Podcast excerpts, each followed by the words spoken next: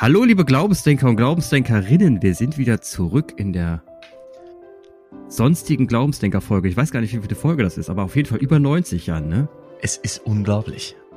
Es ist ja. sehr schön. Es ist eine hohe Folge. Wir gehen auf die, auf die 100. Wir gehen auf die 100 zu. Mhm, mh. Auf die 100, Jan. Ja. Es, ist, es ist beeindruckend, muss ich ganz ehrlich sagen. Also lass uns. Ich freue mich auf die heutige Folge und es wird ich spannend. Mich, Jan. Ich mich auch, denn ich freue mich, wir sind zu dritt. Wir haben mal wieder genau. einen Gast. Und den Gast, den kenne ich schon sehr lange. Der kommt nämlich aus meinem Heimatdorf, aus Rade. Und ähm, wir kennen uns wirklich seit Jahrzehnten. Da waren wir noch jung und knackig. Gibt's und ähm, ja, man mag es nicht, man mag es nicht glauben. und ich habe äh, den Martin, so heißt er, gebeten, dazu zu kommen und uns etwas zu erzählen, denn der besitzt eine Erzählung aus seiner Biografie, die, ach, die hat so viele Facetten. Also Europa, europäische Geschichte, richtig so Historie, ähm, was eine, eine, eine spirituelle Dimension, die habe ich wahrgenommen. Ähm, es immer eine spirituelle Dimension war. Ja, Gott sei Dank. Und äh, ja, Martin ist einfach ein guter Kerl. Ähm, hallo Martin, schön, dass du da bist. Hi Jan, hi Clemens, schön da zu sein. Grüß euch. Ja. Ähm, es wäre schön, Martin, wenn du ein bisschen, also bevor ich jetzt noch irgendwie, ich könnte so viel, ich könnte schon viel erzählen, zum Beispiel, dass du gerade in Dortmund äh, wohnst und arbeitest und dass du ähm, Du hast mich gerade verbessert, es ist nicht eine Musikschule, du leitest zwei Musikschulen. Also es gäbe äh, vieles zu erzählen, aber vielleicht stellst du selber dich vor, noch mit ein paar Sätzen, wo du sagst, das ist gut zu wissen. Klar. Ja, ähm, Dortmund bin ich vor gut zehn Jahren hingezogen, habe selber mal in der Musikschule, die ich mittlerweile mit dem Alex leite, ähm, als Lehrer angefangen, so ein bisschen neben der Ausbildung und äh, vor ein paar Jahren haben wir die übernommen. Da ist leider der alte Inhaber verstorben. Und wir sind mittlerweile eine der größten freien Musikschulen in Dortmund. Und ähm, ja, es, wir sind so die, die coole Schule der Stadt. Wurde so ein bisschen, äh, hat sich so ein bisschen rumgesprochen. Wir veranstalten auch immer mal wieder ganz tolle Partys. Der Jan war auch schon mal Gast dessen. Äh, hat dir auch gut gefallen, glaube ich. War geil. Ja, und ähm, das mache ich hier so. Sonst äh, bin ich äh, vor allen Dingen Familienpapa, zwei Kinder, sechs und zwei, verlobt. Uhu! Das, äh, Uhu. that's me. ja, genau. So, Jan, jetzt und musst du sagen, warum du Martin unbedingt in die Show, in, in die Show vor allem, in, in unseren Podcast einladen wolltest. In die Show. Show. Wir werden immer Show. professioneller. Ja, das ist unfassbar. Das ist unfassbar. Ja. Martin, ähm, du, du hast eine Reise gemacht ähm, vor einiger Zeit nach Rumänien. Und ich glaube, ich gebe dir doch das Wort, denn ähm, bevor ich von dir da weiter erzähle, da du da bist, kannst du es selbst besser ins Wort fassen. Also was hast du da, was hast du für eine Reise gemacht? Was war das für ein Background? Du weißt, du bist hier bei den Glaubensdenkern. Das, was du von dieser Reise erzählt hast, das hat mich äh, so, so berührt, weil ich dachte, ja, auch das ist irgendwie Handeln Gottes. Also es gibt eine ordnende, es gibt eine ordnende Kraft in dieser, in, in diesem, in dieser Schöpfung. Mein Gott. Aha. Ich merk schon, ich merk schon, hier geht's gleich ab. ich, ich muss ein bisschen ausholen dafür, mhm, damit man, ja, ja. damit man den Kontext des Ganzen versteht. Ich äh, bin Adoptivkind und bin mit ungefähr zwei Wochen hier nach Deutschland gekommen. Und ähm, ja, wir kannten uns äh, logischerweise recht früh dann, als wir nach Rade gezogen sind. Da war ich ähm, in der Grundschule. Und dieses Thema Adoption und ähm, dieses letzte Puzzlestückchen oben rechts in der Ecke, ähm, das, das ist immer präsent, ne? was, was halt fehlt man hat, man hat seine Eltern und alles ist gut, die Eltern lieben einen, Geschwister, Umfeld, alles passt, aber es sind dann trotzdem immer wieder Fragen, die man sich stellt oder die ich mir gestellt habe. Und ähm, dann kam auch der Wunsch recht früh auf, irgendwann muss ich da mal hinfahren und muss mal gucken, was ich finde, um auch mal ein paar Fragen zu stellen. so eine Warum-Frage zum Beispiel, so eine kindliche Warum-Frage. Die ist dann, die wurde dann immer komplexer, je älter ich wurde, ähm, die von, von den möglichen Antworten her. Ich habe das dann auch ein bisschen geschoben, ähm, hatte mir das für meine 20er vorgenommen, aber äh, da kam dann einiges dazwischen, Arbeit, Familie und so weiter und so fort. Dann habe ich mein Büro in Dortmund ähm, neben einer äh, Gastronomie gehabt und die Inhaberin ist äh, selber Rumänin und an irgendeinem Abend im, weiß nicht, letzten, vorletzten Jahr ähm, bei einem, bei einem äh, zweiten Glas Wein äh, habe ich ähm, ihr dann mal so ein bisschen erzählt und habe auch vorher so ein paar Fragen gestellt. Und ähm, dann wurde der Abend ein bisschen länger. Ich hatte auch witzigerweise direkt nebenan die, die, die Unterlagen von damals, also 30, über 30 Jahre alte Dokumente, Adoptionsurkunde in der Originalsprache. Und ähm, ich habe ihr das alles äh, gezeigt und sie hat mir dann gesagt, Martin, äh, wenn du willst und äh, wenn du jemals die Absicht hast zu fahren, dann sag mir Bescheid, ähm, ich werde dir da helfen. Und das war für mich auch ganz klar, ohne einen Local, den ich vielleicht sogar hier in Deutschland kennenlerne, werde ich da so gut wie keine Chance haben, irgendwie was bei Behörden und Co. Ähm, herauszufinden. Und dann kam letztes Jahr der Punkt, im Oktober war das, mm, wo sie zu mir sagte, so, mein Mann und ich, wir äh, fahren jetzt nach Rumänien. Ich möchte ihm meine Heimat zeigen.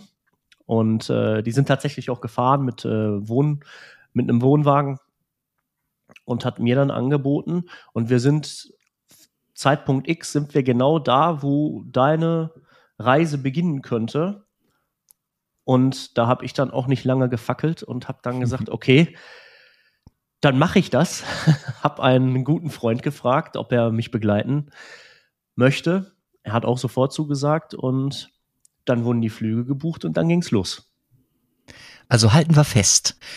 Bis zu diesem Punkt ist es schon krass, schön einfach, dass dein, äh, dass dein Büro, dein Arbeitsplatz neben dieser Kneipe war und dass ja. da irgendwie so eine Beziehungsebene entstand äh, an der Theke, dass äh, dass sie sagte auf einmal so verbindlich, hör mal, wir fahren jetzt, wir fliegen, äh, wir fahren jetzt, habt ihr, hast du Bock, es wäre jetzt möglich. Ja. Finde ich schon bemerkenswert. Nicht selbstverständlich. Also ich höre hier genauso zu wie die Zuhörerinnen und Zuhörer, weil ich ja auch keine Ahnung habe, was es gerade geht.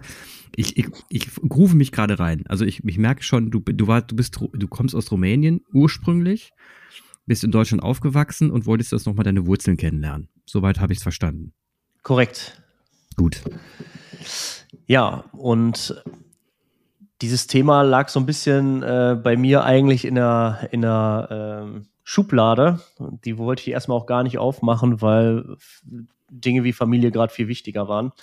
Und das hat sich dann so ergeben und ich habe halt auch gemerkt, die Chance werde ich so nicht nochmal bekommen. Jemanden, wo es halt eine, eine Vertrauensebene gibt, wo ich auch weiß, ich werde da mh, hm, ja, nicht belogen, sagen wir mal vor Ort, sondern, sondern ich kann, ich kann da wirklich vertrauen, dass die, dass die, dass die Dinge auch so funktionieren in meinem Sinne, wie, wie ich das für richtig halte, auch wenn ich die Sprache vor Ort nicht spreche. Ja, und dann ähm, ging es äh, auch los und wir sind von Dortmund nach Bukarest geflogen. Übrigens auch Jan heißt der gute Freund von mir. Ähm, aber es war jetzt nicht unser Jan hier, ne? Also ja, es war. Lass nein, sicher gehen. War er nicht, war er nicht. Und wir sind in Bukarest gelandet mit drei Stunden Verspätung. Wir hatten das eigentlich ein bisschen anders geplant und wir waren auch ein bisschen, wir so wollten ein bisschen undercover unterwegs sein. Wir hatten äh, uns so halt überlegt, wir wissen ja nicht, was uns erwartet und äh, haben dann sehr Understatement äh, ge geplant, auch was ein Auto angeht und hatten uns ein, eigentlich einen Dacia gemietet. Der war dann nicht verfügbar und wir bekamen einen brandneuen Seat Ateca. Völlig unauffällig.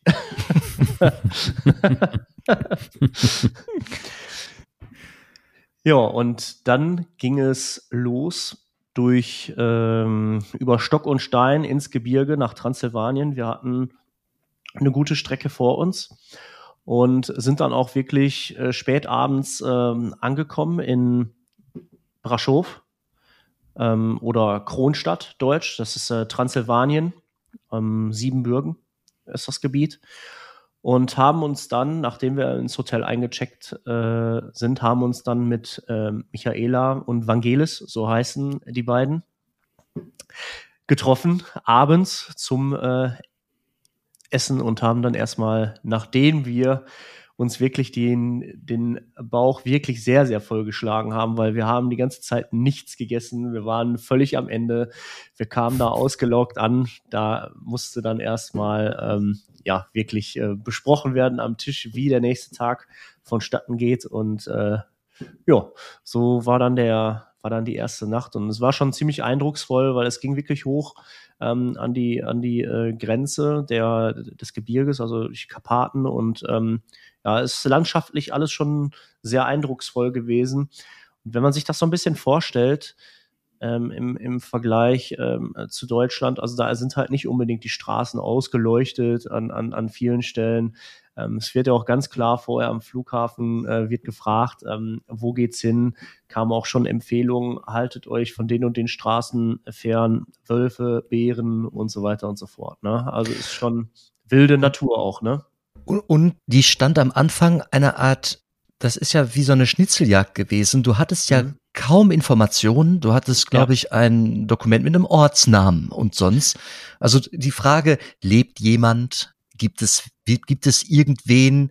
Gibt es ja. eine Chance, jemand zu finden? Das war alles, war ja offen, ne? Das waren ja offene Fragen.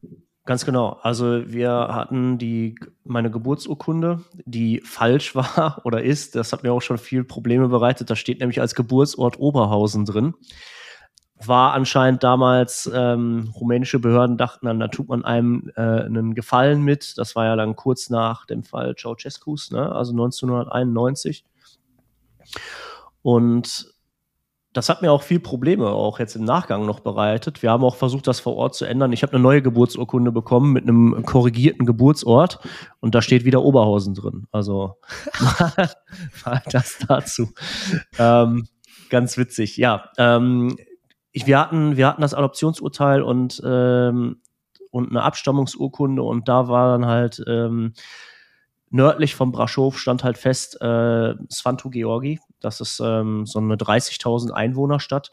Und wir hatten eigentlich nur zwei Möglichkeiten. Entweder das Rathaus oder die Polizei. Und äh, Jetzt habe ich was rausgehört, was ich hier nachhaken muss. Du, du wurdest adoptiert. Mhm. Ah, neue Informationen, die hatte ich vorher nicht. Gut zu wissen. Das heißt, du wurdest adoptiert, was in Deutschland, und jetzt wolltest du deine Origin, jetzt willst du deine originären Eltern wiederfinden. Das habe ich genau. nicht verstanden. Genau, das war die ah. Einleitung. Das war die Einleitung. Sehr gut. Wenn ich das irgendwo verpasst, verpasst habe, tut's mir schrecklich leid. Jetzt habe ich es verstanden. Nicht schlimm, alles gut. genau, also das, das ist äh, Sinn der Reise gewesen, um ähm, jemanden da zu finden. Ähm, ich spreche in dem Fall nicht von Eltern, sondern Erzeuger und Erzeugerin. Mhm ne? Weil Eltern definieren sich für mich dann anders. Eltern mhm. ist nicht Blutsverwandtschaft, sondern die Menschen, die dann für einen da sind, die einen großziehen. Ne? Ich habe eine Mama und einen Papa. Ich wollte keine mhm. zweite Mama finden, sondern jetzt, wo ich selber Vater bin und auch aus der Perspektive heraus, ich könnte halt meine Töchter nie abgeben, egal was ist, egal wie schlecht es hier um mich oder, oder ums Land selber steht, wenn ich mich da, also ich könnte, ich kann mich nicht in die Situation hineinversetzen, auch jetzt im Nachgang nicht, muss ich ganz klar dazu sagen, welche Situation es rechtfertigen könnte, sein Kind abzugeben. Im Endeffekt habe ich mega Glück gehabt, es hätte aber auch anders laufen können. Hm. Genau, aber diese Fragen, das sind die, die mir dann jetzt unter den Nägeln brannten. Und ähm, um die Fragen stellen zu können, muss ich dann jemanden finden, der sie mir beantworten kann. Und dann im besten Fall auch die, die ähm, Dame, die halt auch in dem Gerichtsurteil dann dementsprechend namentlich aufgeführt war, ähm, als meine Erzeugerin, die doch bitteschön, wenn es denn noch geht, mir das äh, versucht zu beantworten. Ja, und wir sind dann am nächsten Tag ähm, losgefahren nach Svanto Georgi, das ist ein bisschen nördlich vom Raschow. 30.000 Einwohner und ähm, wir hatten uns überlegt, dass wir nicht wie so ein Überfallkommando zu vierter im Rathaus aufschlagen an der entsprechenden Stelle, sondern in dem Fall erstmal Michaela und ich, weil Michaela die Landessprache auch spricht. Und wir haben das übers Rathaus ähm, versucht, aber da war halt ganz klar, ähm, die geben keine äh, Informationen raus. in irgendeiner Art und Weise wäre auch für die jetzt in 30 Jahren das erste Mal gewesen, dass überhaupt so eine Anfrage gekommen ist. Und Michaela hatte am Anfang, bevor wir ins Rathaus gegangen sind, eine Polizeistreife, die auf dem Parkplatz stand, ähm, kurz angesprochen und hatte so ganz kurz die Situation umrissen. Die waren sehr nett und die haben auf jeden Fall Hilfe angeboten. Und es stellte sich auch später heraus, dass das auch der örtliche Polizeichef war, der dann da äh, stand. Und wir haben dann, wo wir schon mit dem einen Thema nicht weiterkamen, jetzt Thema Geburtsurkunde, haben wir dann versucht, das dann vor Ort zu korrigieren. Es ging dann auch, hat jetzt ein paar Stunden lang gedauert und ich habe es nachher nach Deutschland äh, zugeschickt bekommen. Aber wir sind dann mit dem, mit dem Hauptthema waren wir dann erstmal nicht weiter haben uns da mittags nochmal besprochen, was wir denn jetzt machen könnten. Und dann ist Michaela nochmal, die stand da immer noch von der Polizei nochmal dahin gegangen und die sagten dann, passt auf, der Name, der da in diesem Gerichtsurteil steht, den, den kennen die. Der wäre irgendwie, ähm, hätten sie schon mal gehört und das ist irgendwie eine, ein Familienzweig, der nicht ganz weit weg von da, wo wir jetzt sind, ähm, äh, leben würde. Und wir sollten es doch bitte bei einer Polizeistation äh, versuchen, die sie uns genannt haben und äh, sollten da hinfahren und die Polizisten würden dann gleich Bescheid wissen, wenn wir kommen. Das haben wir auch gemacht, sind da hingefahren. Michaela hat wieder gesagt, worum es geht und ähm, ja, die sagten auch, das ist das erste Mal in 30 Jahren, dass hier überhaupt sowas ist und äh, die hatten halt den, den, den totalen Drang zu helfen haben sich dann eine Stunde wirklich mit uns hingesetzt und ähm, sind dann jeden, jeden Hinweis aus dem Dokument nachgegangen und dann tatsächlich lief es dann über den, den Geburtsort der Dame, der da auch drin stand. Und da konnte dann dementsprechend festgestellt werden, dass, ähm, ja, wer, wer das ist. So, und jetzt in Rumänien ist es wohl so, wie ich das verstanden habe, dass alle zehn Jahre der Ausweis erneuert werden muss und ganz und zentral alle Bürger des Landes mit Foto erfasst werden, inklusive Familienzweig. Also die haben dementsprechend von jedem Bürger des Landes so eine Art Stammbaum auch dann im Polizeinetzwerk auch drin. Ja, und als, ähm, als dann die, die Fotos auf einmal auftauchten von meinem Erzeuger, der aussieht wie ich. und das auch ähm, noch. Ja. Wahnsinn. So, ne, ähm, ist mittlerweile wohl tot, aber hm. 20 über, also vor 20 Jahren dann dementsprechend, diese Fotos sind dann alle abgespeichert. Auf einmal siehst du da Fotos von, von deinen Schwestern. Das ist schon, das ist schon was, was da, etwas, was das, was da ähm, mit einem passiert. Also das, ähm, hm. in dieser, in dieser ganzen Zeit, wie wir auch da waren, ist ähm, emotional sehr aufgeladen und aufgeladen ähm, gewesen, auch eine Erwartung. Also die Schwestern, sind die Schwestern bei den Eltern auch, bei deinen Ursprungseltern oder bei den Erzeugern aufgewachsen? Ja, das hat sich ja danach herausgestellt. Das kommt jetzt im, im, im Laufe der Sind die jünger?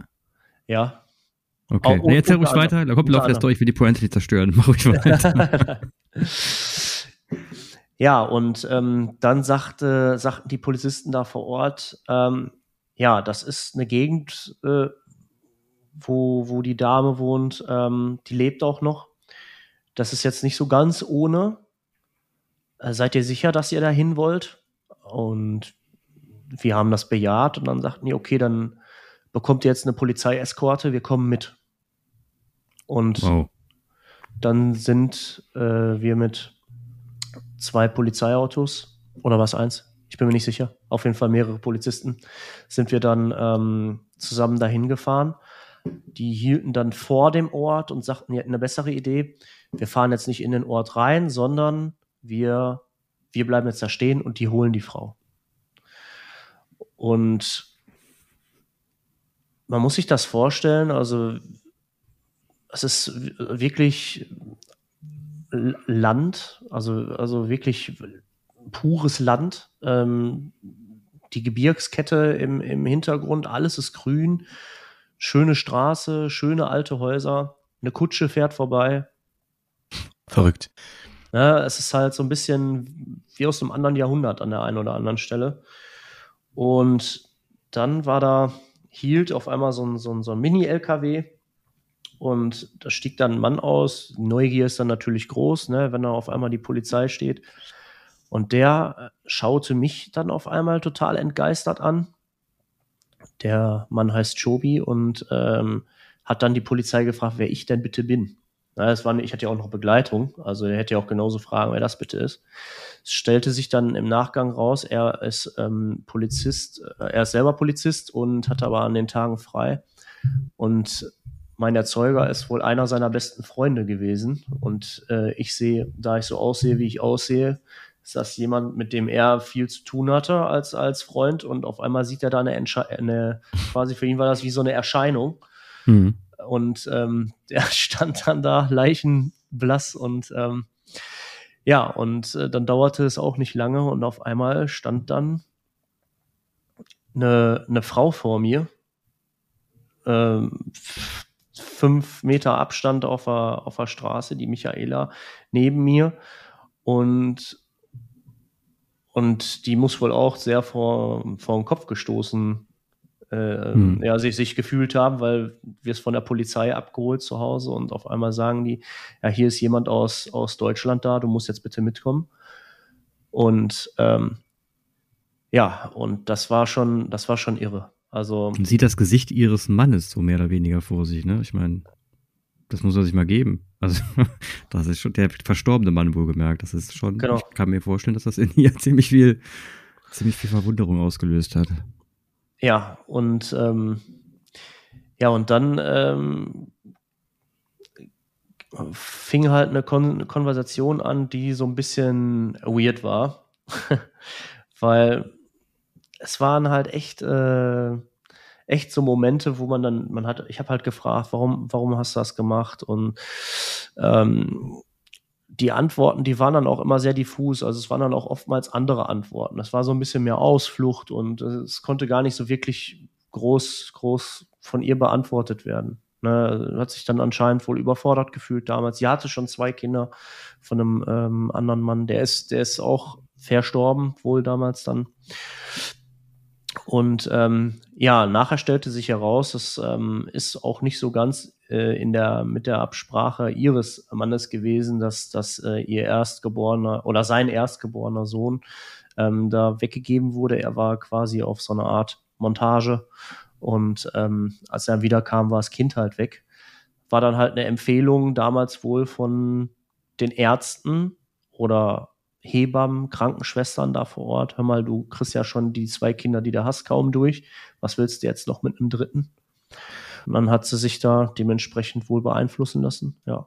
Und du, du hattest mir, mir erzählt, dass, ähm, oder mich daran erinnert, dass es auch echt Zeitgeschichte gewesen ist. Also zu dem Zeitpunkt ja. nach der, nach der, nach dem Ende der Diktatur, äh, Rumänien war, das war so ein Wort, das Armenhaus Europas. Und es war gar nicht so selten, dass Kinder also es muss auch sowas wie Kinderhandel sogar gegeben haben ähm, oder ja. dass Kinder zur Adoption gegeben wurden. Das war war gar nicht selten. Ja, das war auch eine Angst, als ich losgefahren bin, ähm, dass da gegebenenfalls etwas nicht so gelaufen ist, wie es hätte laufen sollen. Ne? Also dass zum Beispiel mein Bild, was ich von meinen Eltern habe, irgendwie so ein bisschen ins in ein schlechteres Licht gerückt werden könnte. Was ich aber nicht woran äh, diese Möglichkeit habe ich eigentlich ausgeschlossen, aber irgendwo geisterte es doch im, im, im Hinterkopf rum. Zumal ich auch, diese Reise ist ja nicht nur eine Reise für mich jetzt ähm, gewesen, sondern ich habe ja auch Angehörige zu Hause, meine Eltern, die ja auch wissen, dass ich da jetzt hinfahre, jetzt nicht dabei sind und sich auch jeden Tag fragen, was erlebt er denn jetzt da?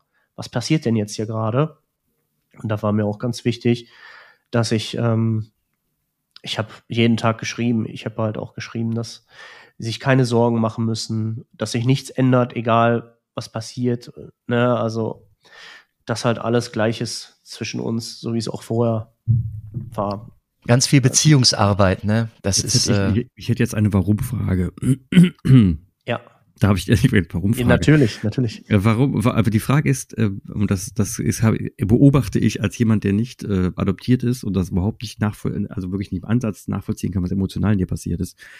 Aber meine Warum-Frage ist, warum Menschen wie du, also Menschen, die adoptiert sind, diesen hohen Drang verspüren, ihren biologischen Erzeuger, ihre biologische Erzeugerin kennenzulernen. Warum, warum ist das so? Kannst du das nachvollziehen? Also kannst du das für ja, ergründen? Ich äh, kann dir diese Frage auch nicht so genau beantworten. Das ist etwas, was einen zieht. Mhm. Ähm, es, es, ist nicht, es ist nicht die definitive Antwort, die man da geben kann. Es sind so verschiedene Faktoren. Es, äh, es, ist mehr, es ist mehr Emotion. Also sich an vielen Stellen vielleicht nicht komplett zu fühlen. Mhm. Ne? Ähm, jeder weiß äh, normalerweise, wenn der nicht adoptiert ist, da komme ich her, da bin ich aufgewachsen, das ist mein ja. Stammbaum, das ist die mhm. Krankheitsgeschichte meiner Familie. Väterlicherseits besteht ein Risiko, ähm, dass man eine Herzerkrankung bekommt, wie auch immer. All, ne, all mhm. diese Dinge fielen da bei mir raus. Ne? Und du hattest am Anfang äh, dieses Podcasts eine Metapher dafür gebracht, als du erzählt hast, ähm, was der Grund der Reise war, nämlich dieses fehlende Puzzleteil oben rechts, das Ganz einfach genau. immer fehlt. Ja. Und das, das finde ich, ähm, das ist nicht eine, das ist nicht die Erklärung, aber die Beschreibung von einem Symptom. Und das finde genau. ich total nachvollziehbar. Es ist ein bisschen ähnlich wie, was mich auch mal wieder fasziniert, dass Zwillinge, die getrennt wurden, irgendwo einen Hang dazu haben, das andere den anderen Teil zu finden. Ne? Das ist immer, das ist schon, das ist schon verrückt und beeindruckend zugleich. Ne? Weil letztendlich könntest du ja sagen, naja, ich bin wohlbehütet aufgewachsen, ich hatte zwei tolle Eltern, ähm, ich, ich kann, konnte mir viel, ich, ich, es wurde viel ermöglicht in meinem Leben. Ich habe jetzt zwei tolle Kinder, ich habe eine, eine Verlobte, ich habe einen tollen Job. Also man könnte ja sagen, naja, eigentlich fehlt mir ja dementsprechend nichts. Und trotzdem ist da dieses, was ich jetzt raushöre, dieses Gefühl von, ähm, da fehlt mein, mein, da fehlt mein Ursprung, meine, meine, meine rote Linie, mein Faden zum, zum, zum Ursprung zurück. Ne? Das ist ja, finde ich, total faszinierend. Genau. War auch manchmal in, in der frühen Jugendzeit, ähm, war, dieses, war dieses Thema auch, ähm, ja, wie Kinder oder junge Erwachsene manchmal auch sein können, ne? haben manches auch zum Anlass genommen, mir da verbal mal das ein oder andere Bein zu stellen. Habe ich früher nicht gut weggesteckt, muss ich ganz klar dazu sagen. Kann ich auch verstehen. Habe, ähm, hab, hab man, man fühlt sich dann an der einen oder anderen Stelle dann halt einfach nicht gut. Hm. Und ich habe auch, es ist lange, lange Zeit so gewesen, wenn ich gefragt wurde, und das ist leider auch eine sehr, sehr komische Frage, wenn man davon betroffen ist, wo kommst du denn eigentlich her? Na? Das ist immer, das ist so eine Frage, die darauf abzielt. Ähm, du bist ja nicht ursprünglich deutsch. Ne? Was sind denn mhm. deine Wurzeln? Und wenn man dann so, eine, so einen gewissen Erfahrungsschatz hat, dann schmeißt man leider auch die Leute, die einem da in dem Moment vielleicht gar nichts wollen, auch in den Topf damit, dass man, dass dann vielleicht so eine Frage direkt eine richtende Frage ist, ja. Und ich habe diese Fragen dann oftmals gar nicht mehr beantwortet oder habe dann irgendwas Abwiegelndes äh, geantwortet. Jetzt, heute sage ich, ich komme aus Transsilvanien. Ne? Stark. Mhm. Ähm, ich freue mich, Martin, das ähm, habe ich von dir noch nicht gehört und ich freue mich, dass du das jetzt mit einem La Lächeln und selbstbewusst sagen kannst. Also das ist allein das ist ein großer Mehrwert. Super. Ja. Ja, also wir standen da mit mit der mit der Dame und ähm, dann endete das Ganze so ein bisschen so mehr in, in so einem, in so einem, ja, in so einer Geschichtserzählung von, von ihr, was so passiert ist, wie ihr Mann gestorben ist. Und dann sagte sie, das Grab wäre hier ganz in der Nähe, ob wir dahin wollen würden. Und dann haben wir bejaht und sind hinterhergefahren. Der Tobi, den ich ja gerade erwähnt hatte, der Polizist mit dem LKW, der hat äh, sie dann mitgenommen, ist dann vorgefahren und es ging dann auf einen, einen Hügel, eine weiße Kapelle und ähm, ziemlich ja, alter Friedhof und mit einer, mit einer unglaublichen View. Die Sonne geht gerade unter hinter den Bergen, also es neigt sich ähm, dem Abend zu. Und äh, auf einmal schreibt äh, oder sagt mir der Chobi, hier deine, deine Schwester schreibt, deine Halbschwester schreibt, weil die Nachbarn haben logischerweise die Tochter informiert, hör mal, deine Mama wurde hier gerade mit der Polizei abgeholt, äh, keine Ahnung, was da los ist. Und dann hat sie, dann ging das dann irgendwie so flurfunkmäßig da wohl recht schnell. Im Dorf, ja, ja. Im Dorf. Ja, und ähm, auf einmal stand dann zehn Minuten später meine Halbschwester vor mir. So total irre. Und äh, ja, flossen sofort Tränen. Sie hatte ihren Mann mitgebracht und ihre Kinder. Ja, und dann ging das, ging das Telefon von, von ihrem Mann, FaceTime. Und auf einmal ähm, habe ich, hab ich da Gabi oder Gabriela, ist meine, meine äh, jüngste, älteste Schwester mit der jüngeren Schwester Aurora und ihrem Mann. Und die, und als ich die gesehen habe, es war wie so, ein, wie so ein Blitzschlag, der so durch mich durchgezuckt ist. Ich wusste sofort, das ist meine Schwester. Auch, ne? Also wirklich. Woran hast du das gesehen? Ich, ich habe das nicht gesehen. Das war nicht? einfach, okay. das war einfach, das, das war einfach so. Mhm. Aber jetzt muss ich dazu sagen, ich habe einen Vorteil, äh, Clemens dir gegenüber und den HörerInnen gegenüber, denn äh, die Gabriela sieht dem Martin aus dem Gesicht geschnitten ähnlich. Also das ist die, das ist die Aurora. Grade, ach, das war die Aurora. Ja. Aber also der der ich, ich war in TC, während Martin in Rumänien war und hatte irgendwann geschrieben, wie, wie es ihm geht. Ich wusste, er hat, macht die Reise. Und dann bekam ich ein Bild von äh, diesen beiden Menschen und ich, also vielmehr, da war auch keine Erklärung drunter. Es war mir klar, er hatte Familie gefunden, offenkundig gefunden. Ja. Hm. Ja. Ja, und dann hieß es sofort, ähm, also alle waren total den Tränen nah und oder haben auch geweint, ich auch. Ich bin jetzt auch schon wieder so total im Modus drin. ja klar, Flashback, ist keine Frage. Ja, und dann hieß es sofort, wie können wir uns treffen, wie können wir uns sehen und wir haben uns dann für den nächsten Tag äh, verabredet im Honigberg. Das ist ein Ort, äh, äh, wo wir uns ähm, eingemietet hatten nach Braschow, wo Michaela Vangelis auch war mit dem Wohnwagen ganz alte Burg direkt nebenan äh, und das war auch kein, kein Campingplatz, sondern wir haben eigentlich auf der Obstwiese geparkt. Also ähm, total cool. Ja, und da hatten wir uns am nächsten Tag dann verabredet. Und als dann auch wirklich so der Moment so mittags kam und dann auf einmal wirklich zwei, drei Autos dann da waren und dann kam ja kam auch wirklich so die fast die komplette Familie dann. Also Dame, dann Aurora, Gabi mit, mit den Kindern von Aurora, ähm, Alex, der Mann von Gabi und, ähm, und ähm, Florentina mit ihrem Mann. Ja, und dann sind wir in eine Pizzeria gegangen und dann haben wir einfach wirklich zwei Stunden, drei Stunden einfach nur geredet und uns kennengelernt und ähm, ja, irgendwann knallt es auch mal zwischendurch, weil die, weil die, ähm, die Erzeugerin, die Salvina, die ganze Zeit einforderte, warum, warum ich denn immer Fragen stellen würde. Sie müsste, sie müsste mich fragen und, und es sollte dann auf einmal so ein, so ein hierarchisches Denken stieg da irgendwie durch und die Michaela, die ist dann wie eine Löwin, hat sie dann einfach gedacht, pass mal auf, du bist hier weder die Mutter noch sonst irgendwas, ne? So, du hast, du hast, du hast eine Entscheidung getroffen, du hast auch deine Kinder, die hat ihre Kinder halt angelogen, das und hat denen erzählt, ja, ich wurde, äh, also ich wurde adoptiert, aber auch, auch äh, viel später, also da waren die Kinder irgendwie, weiß ich nicht, zehn, elf Jahre alt. Ihr habt noch einen Bruder, aber der ist längst tot. Ne? Der, so, und die Gabi, die ist, ähm, seitdem es quasi Smartphones gibt, irgendwie 2010, 2011 und sie die Möglichkeit hatte, auch arbeiten zu gehen, ist sie hier regelmäßig nach Deutschland gekommen zum Arbeiten und hat dann in der Freizeit, die sie hatte, hier Sterberegister durchsucht.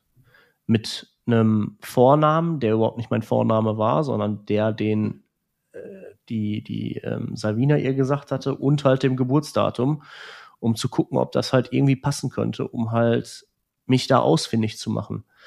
Äh, deswegen nochmal der doppelte Schock für sie auch, als wir da auf dem Berg standen man kann sich das gar nicht vorstellen. Also das, ich höre die Geschichte jetzt zum wiederholten Male und immer stolper ich davor der Unmöglichkeit, äh, sich da rein zu, mich da rein zu fühlen. Also, ich, ich habe gerade Ganzkörper, ich habe gerade Ganzkörpergänsehaut. Ich finde das so. Es ist unglaublich. Ja. Ja. Die ohne die Polizisten da vor Ort wäre das ja alles nicht möglich gewesen. So ganz legal war das bestimmt auch nicht. Das auch Hammer, alles. auch ein Hammer. Ne? Also irgendwie hat, habt ihr die Polizisten auch bewegt, ihr, ihr ja. vier, die ihr da aufgetaucht seid. Wenn die sagen, das hat es in 30 Jahren nicht gegeben, das ist ja auch krass. Ne? Und dass du sagst, der Impuls zu helfen, der war bei diesem Polizeichef vor Ort jedenfalls von vornherein da. Ja. Ähm, ja, bemerkenswert. Bei der, und bei diesem Punkt, ich will kurz mal einhaken, da, das, ähm, weil das kann ich nachfühlen, äh, nachempfinden.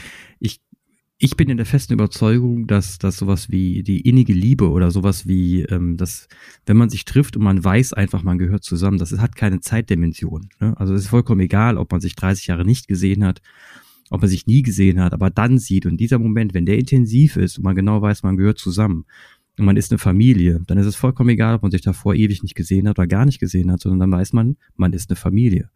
Und das finde ich so schön, dass man, dass, ich glaube, dieser Zeitfaktor wird meistens viel zu sehr überschätzt. Und der, der Moment, dass man eigentlich, wenn man noch zusammen ist, sich pudelwohl fühlt in diesem Moment und weiß, hier bin ich richtig, das ist richtig so, manchmal sogar unterschätzt wird, wenn man dann das wieder relativiert. Und bei dir hört sich gerade so an, als hättest du gefunden, was du gesucht hast und hättest auch ein noch mehr Gefühl bekommen. Ne? ich habe noch mehr gefunden, als ich gesucht habe. Ne, das ist, ähm, habe ich ja überhaupt nicht mit gerechnet. Und hm. die haben damit auch nicht gerechnet. Ne? Also ja, die, ja. die, die Überraschung ist auf jeden Fall gelungen. Ja, und ich, also ich bin eigentlich selten jemand, der vor Situationen überfordert ist, ne? ähm, wie, egal wie schwierig es ist, aber in dem Moment war ich da wirklich auch weit über meiner, meiner äh, Belastungsgrenze. Und ich habe mich so an so ein paar Grundsätze gehalten, die ich für mich vorher festgelegt hatte. Ähm, erstmal immer, erstmal immer ruhig bleiben. Ne, das war so mein erster Grundsatz. Hat super geklappt. Nicht. ähm, der zweite war. Ich will da ruhig bleiben, Mensch. Ne, der zweite war ähm, nichts überstürzen und ähm, erstmal erstmal schauen, wer die Menschen sind und wie die Situation ist. Und ich habe auch nicht sofort eine Nummer rausgegeben, sondern ich hatte mir vorher noch auf dem Berg von Michai die, die Facebook-Profile abfotografiert. Die hatte er mir gezeigt, bevor die Gabi angerufen hatte. Und somit hatte ich die Möglichkeit, wenn ich denn wollen würde, aber nur aus meiner Richtung den Kontakt aufzunehmen. In der Nacht noch, wir saßen in einem Restaurant dann. Also irgendwann kam der Abschied dann äh, und, und ähm, das war auch sehr emotional. Und äh, in der Nacht noch habe ich mich dann in dem Restaurant dazu entschieden, ich habe mich doch schon längst entschieden, warum soll ich denn jetzt Menschen weiter leiden lassen? Und äh, dann habe ich dann äh, Gabi direkt geschrieben. Ja, und dann haben wir, ähm, ja, und seitdem äh, waren wir dann auch äh, in den Tagen ständig einfach nur in Kontakt. Wir konnten uns auf der Reise dann nicht nochmal sehen. Wir sind dann weitergezogen, Jan und ich. Wir sind dann nach Bukarest. Und ähm, aber eigentlich haben wir dann nächtelang durchgefacetimed, bis der Flug zurückging. und einen Monat später war ich dann wieder da. Dann bin wow. ich aber mit, dann bin ich mit meiner Familie geflogen. Schön. Großartig. Es gibt eine, gibt eine Direktverbindung von Dortmund. Ähm, das passt sehr gut, ja. Und ja, das, das ist schon irre. Und ähm, witzigerweise sieht meine große Tochter aus wie die älteste Tochter von Aurora, von meiner Schwester. Die, die könnten, die könnten Zwillinge sein. Das ist total irre. Und ähm, ja, wir haben seitdem vergeht eigentlich kein Tag, wo wir nicht schreiben oder telefonieren. Der Mann von der von der Gabi, der ist Manager in einem in so einem die stellen so Gin her und so, so Feinkostlebensmittel. Also Bio. Uh. Bio gibt's uh. da gar nicht, weil das ist da eigentlich alles Bio. es ist alles Bio einfach. es, ist alles, es ist einfach alles Bio, das ist total cool. Also da kann man sehr gut essen. Ich bin ja leider äh, ein großer Freund davon. kann man mich mit besprechen.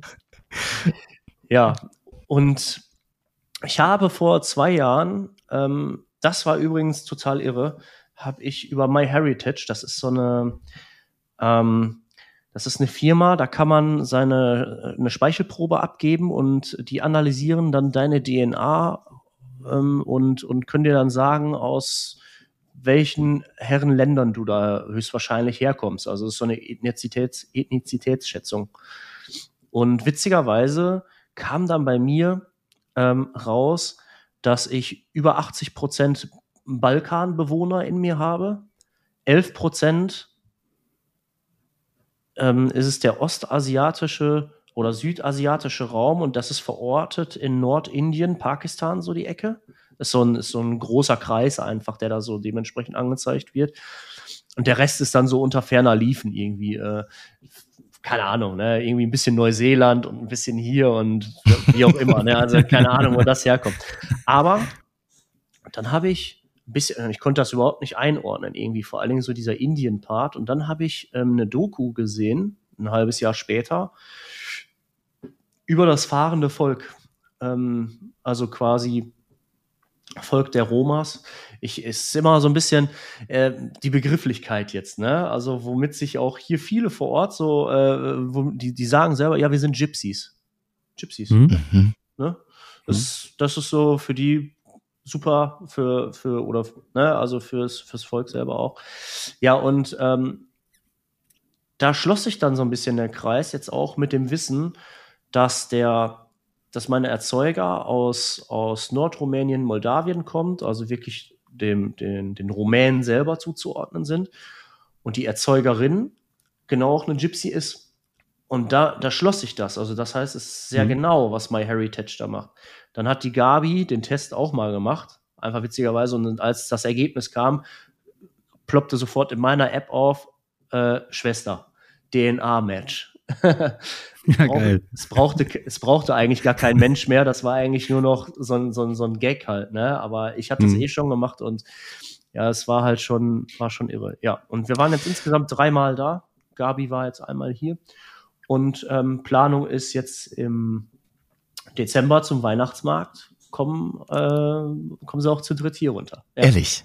Ja. Ach, Ach, großartig, Martin.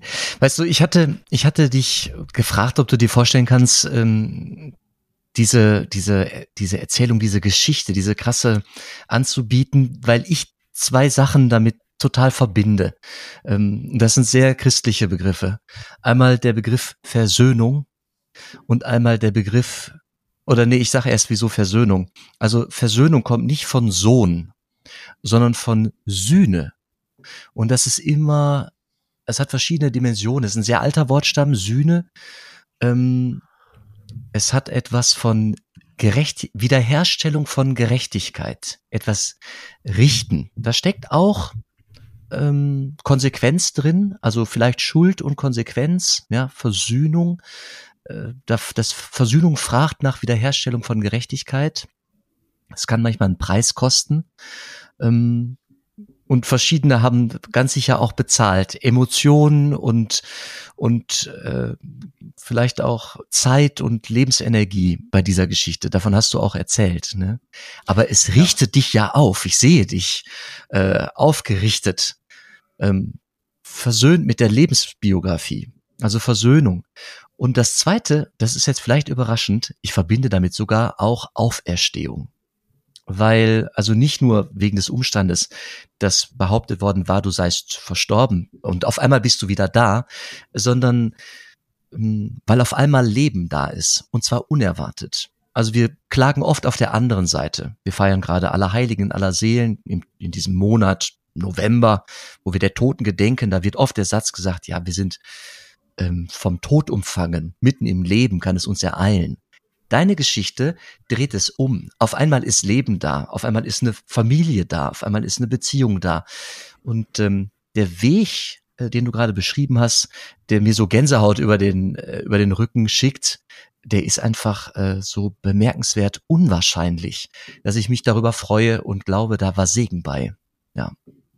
Die Wahrscheinlichkeit, nicht weiterzukommen, ist viel, viel größer gewesen, als dass da, dass, dass dieses Ergebnis jetzt am am Ende des Tages da einfach äh, steht. Ne? Es, ähm, wir haben im Endeffekt damit gerechnet, dass wir nicht weiterkommen werden. Spätestens nach, der, nach dem Rathaus dachten wir, okay, das, das Thema ist durch. Wir werden, haben keine Möglichkeit.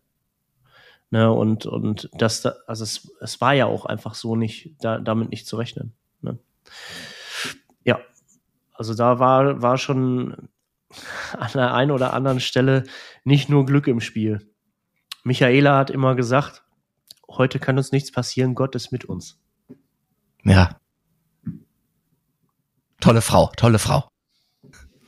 Ich würde sagen, da will ich auch gar nicht widersprechen. Das lassen wir jetzt einfach mal so stehen. Das finde ich, äh, finde ich wundervoll. Also das, da will ich jetzt auch gar nicht reinhaken. Was ich aber gerne wissen würde, ist so für dich aus, aus deiner Position heraus, was hat das mit, was macht das mit deiner Lebensphilosophie jetzt? Also hast du, hast du eine? Wie gehst du, gehst du jetzt ans Leben anders ran? Hast du für dich äh, irgendwelche Quintessenzen herausgeschlossen, wo du sagen würdest, du hast ein paar gerade Sätze, die du sagen würdest, was dich und dein Leben und deine Einstellung betrifft? Ja. Also der Familienbegriff für mich, der hat sich komplett nochmal verändert und, und, und gewandelt. Familie definiert sich nicht durch ein Papier, was sagt, das ist Mama, das ist Papa, das ist Bruder, das ist Schwester, sondern ich habe jetzt Familie dazu gewonnen. Ne?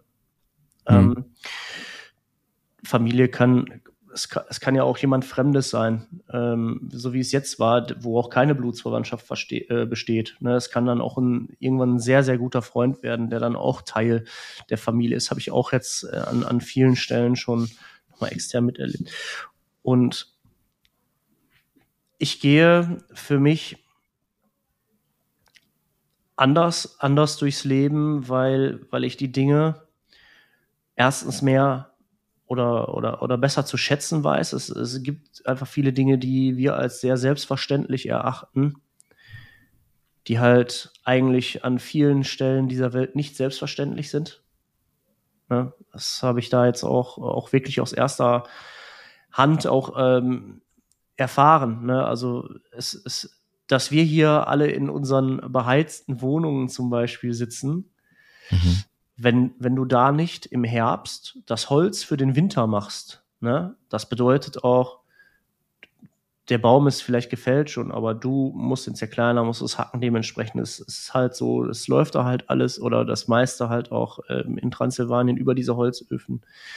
Dann hast du eine kalte Wohnung. Egal, egal wie es dir geht, du musst dann halt funktionieren. Ne? Ähm, da ist es äh, hier, wo ich auch oft mal gejammert habe, Mensch, ist das anstrengend oder dieses und jenes. Ich habe gar keine Ahnung von anstrengend gehabt. Ne, muss man einfach klar dazu sagen. Also es gibt ähm, viele, viele Leben und, und, Lebenswege, die, die auch hier in Europa sehr äh, different verlaufen zu unseren. Und ich ähm, weiß das, was ich hier habe, auch mit meiner Familie habe, einfach ähm, sehr, sehr zu schätzen. Also das, das ist so, das ist jetzt das, was ich für mich auch wirklich mitgenommen habe. Einmal auf der persönlichen Ebene und es hat auch nochmal meinen Horizont also wirklich ähm, extrem äh, erweitert. Und ich habe nochmal eine, eine kleine zweite Heimat gefunden. Ne? Hm. Martin, es hat nicht nur deinen Horizont erweitert, sondern auf jeden Fall auch meinen. Ja, mein meinen Blick auf auch, Europa ja. und äh, auch vielleicht Horizont von, von Menschen, die uns heute, äh, die uns, die diese Folge hören. Ja. Also ich bin wieder beeindruckt und danke dir sehr, sehr herzlich, dass du äh, Lust hattest und bereit warst, das hier zu teilen. Ja. Gerne. Geht mir genauso. Vielen Dank für deine, für deine Bereitschaft, das zu teilen und ähm, um, um meine emotionale Lage gerade mal darzustellen, also darzulegen, ohne jetzt das Ganze zu überhöhen ich merke schon, ähm, ich fühle mich jetzt im Nachgang des Gespräches so, als hätte ich, also ihr kennt das vielleicht, wenn ihr geträumt habt und ihr habt im Traum geheult. Kennt ihr das? Und ja. Ihr steht, am nächsten, ihr steht dann auf und habt so ein komisches Gefühl im Bauch. Genau das habe ich jetzt. Also so ein Gefühl von, das war mal nötig. So, so dieses Gefühl, aber, aber in, in einem guten Sinne. Und ich, deswegen kann ich, glaube ich, zu fünf Prozent nachvollziehen, wie du dich danach gefühlt haben musst. Ich glaube, deine, deine Birne muss geplatzt sein in dem Moment. Absoluter Wahnsinn. Und ähm, danke fürs Teilen. Danke fürs Miterleben, in dem, in dem du die Geschichte erzählt hast. Und ähm, ich würde mich sehr freuen, wenn du uns vielleicht ein kleines Bild schickst, mussten keine Personen drauf sein, vielleicht vom Honigberg oder sowas, die gerne. wir dann für die Folge nutzt. Das, das Bild würde ich gerne für die Folge nutzen. Möchtest du, Martin, noch irgendwie ähm, ein, ein werbendes Wort sagen? Irgendwas? Ähm, also vielleicht wird es ein Buchprojekt, das, das hast du mir ja. verraten, irgendwann. Ähm. Ja, es steht fürs nächste Jahr an. Ähm, das, was ich jetzt hier innerhalb von 45 Minuten erzählt habe, wird dem nicht ansatzweise gerecht, ähm, sage ich jetzt mal. Also es ist wirklich jetzt hm. eher eine, eine, eine, fast schon eine chronologische äh, Erzählung, mhm. was alles passiert ist. Da spielen aber noch ganz viele kleinere Dinge, die auch ähm, Emotionen ausgelöst haben oder, oder die auch ähm, sehr wichtig waren für dieses Ganze, ähm, was jetzt hier aber den Rahmen sprengen würde. Und äh, das, ähm, das gehen wir nächstes Jahr an. Das mache ich mit einem Journalisten hier zusammen aus, aus Dortmund, ist auch Buchautor. Mhm. Der macht auch hier für uns die ganzen Artikel für die Ruhrnachrichten, für die Musikschule. Mit ihm habe ich mich auch sehr lange zusammengesetzt und äh, da haben wir in der gemeinsamen Planung für nächstes Jahr, dass wir ähm, ja dieses Buch angehen. Ich bin auch sehr gespannt. Für mich ein ultra neues äh, Projekt. Ich habe noch nie ein Buch geschrieben. Ich habe auch keine Ahnung, wie sowas vonstatten gehen soll. Ich lege da mhm. meine meine, äh, ich, ich lege da die, die, die, die Sache vertrauensvoll in die Hände von Didi. Und äh, ja, Werbung, ich mache immer gerne Werbung für Musik. Kommt nach Dortmund, klingelt an, trinkt einen Kaffee mit uns, ähm, schaut mal rein. Wir freuen uns immer. Vielen Dank. Das ist ein guter Aufruf. Ab nach Dortmund. Vielen Dank, dass du da warst. Mach's gut. Danke, dass ich da sein durfte. Wiederhören. Liebe Glaubensdenkerinnen und Glaubensdenker, es freut uns natürlich sehr, dass ihr wieder bei diesem Gespräch dabei wart. Übrigens, jede neue Folge kündigen wir über unseren Instagram-Kanal an oder über Facebook. Einfach in den Suchschlitz Glaubensdenker eingeben und auf Folgen drücken. Schreibt uns auch gerne an. Glaubensdenker at gmail.com per E-Mail oder einfach über den genannten Instagram-Kanal. Eine Bewertung über die üblichen Podcast-Kanäle schätzen wir auch sehr. Wenn ihr jetzt noch nicht müde seid, wären wir für eine Weiterempfehlung sehr dankbar Redet mit euren Freunden, Bekannten und vielleicht trauen sich ja auch die ein oder anderen ArbeitskollegInnen mal reinzuhören. Ansonsten, wir freuen uns auf euch. Bis zum nächsten Mal.